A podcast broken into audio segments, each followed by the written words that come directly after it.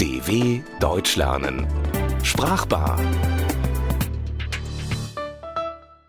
Auf den Zahn gefühlt. Zahnen tut weh. Zähne ziehen auch. Beim Zahnarzt wird einem auf den Zahn gefühlt, im richtigen Leben auch.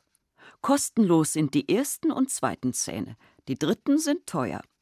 Der Zahn der Zeit nagt schließlich an jedem. Sicher kennt jeder die Situation, in der ich mich gerade befinde.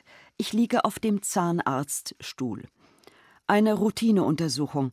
Ich frage mich gerade, was wohl als nächstes passiert und ob ich sorgsam mit meinen Zähnen umgegangen bin oder ob ich in wenigen Minuten dem nervtötenden Bohrergeräusch lausche. Ja, da heißt es für mich jetzt Augen zu und durch, denn die Zähne zusammenbeißen kann ich ja nicht. Ich wünsche mir nur noch, dass der Zahnarzt endlich mal einen Zahn zulegt und ich schnell wieder draußen bin. Da kommt er ins Behandlungszimmer, bis an die Zähne bewaffnet mit allerhand Zahnwerkzeug. Ich klappere vor Angst mit den Zähnen, und das Leben meiner Zähne zieht vor meinem inneren Auge vorbei. Deren Geburt fand nach meiner eigenen statt und war ziemlich schmerzhaft. Ich zahnte im Alter von ungefähr sechs Monaten. Meine ersten Beißerchen bohrten sich durch das Zahnfleisch und quälten mich ganz schrecklich. Als sie endlich da waren, sollte ich mich auch noch um sie kümmern. Die Eltern rieten mir, Zähneputzen nicht vergessen, damit ich keine Löcher in den Zähnen oder sogar faule Zähne bekam. Allerdings schien mir die Mühe ganz umsonst, denn irgendwann muss man sich ja sowieso wieder von seinem ersten Gebiss verabschieden. Ein sehr aufregender Moment für mich war, als der erste Milchzahn wackelte und ich nur darauf wartete, bis er herausfiel, damit ich ihn wie eine Trophäe in einer extra Zahndose aufbewahren konnte. Damals erklärte mir mein Opa, dass ich gerade erlebte, was der Ausdruck der Zahn der Zeit bedeutet. Alles ist vergänglich. Zähne wachsen und fallen aus, wie bei mir und meinem Opa. Er bekam allerdings keine eigenen neuen Zähne mehr, sondern hatte massenweise Zahnlücken, denn er konnte sich keinen Zahnersatz leisten.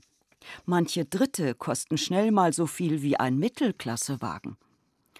Ein Zahnersatz ist übrigens nicht immer nur bei zahnlosen Menschen nötig, auch durch Unfälle oder wenn man einen Kampf Auge um Auge und Zahn um Zahn austrägt, können die Zähne auf der Strecke bleiben und ein Zahnersatz ist fällig. Natürlich ignorierte ich als Kind den Rat meiner Eltern, Zähne plus Zahnfleisch mit Zahnbürste und Zahnseide zu pflegen. Ich aß viele Süßigkeiten und vernachlässigte meine Mundhygiene. Es bildete sich Karies auf meinem zweiten Gebiss. Der Zahnschmelz wurde angegriffen und ich hatte Löcher in den Zähnen. Ein Zahnarztbesuch war unumgänglich. Früher fühlte ein Zahnarzt seinen Patienten auf den Zahn. Er klopfte so lange auf den Zähnen herum, bis der Patient ausschrie. Dann wusste er, wo der kranke Zahn sitzt. Heute fühlt man einer Person sprichwörtlich auf den Zahn, wenn aufgedeckt werden soll, was jemand kann oder vielleicht verheimlicht. Der Zahnarzt verpasste mir damals lediglich eine Füllung für den hohlen Zahn, wie er sagte, wobei er in schallendes Gelächter über sein eigenes Wortspiel ausbrach.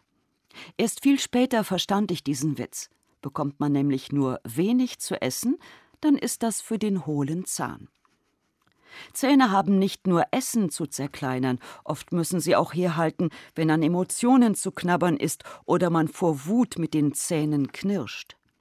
Mein Opa konnte sich immer gut an bestimmten Angelegenheiten festbeißen, trotz der fehlenden Zähne. Und als meine Familie ihn gegen seinen Willen in ein Altersheim stecken wollte, haben sich alle an ihm die Zähne ausgebissen.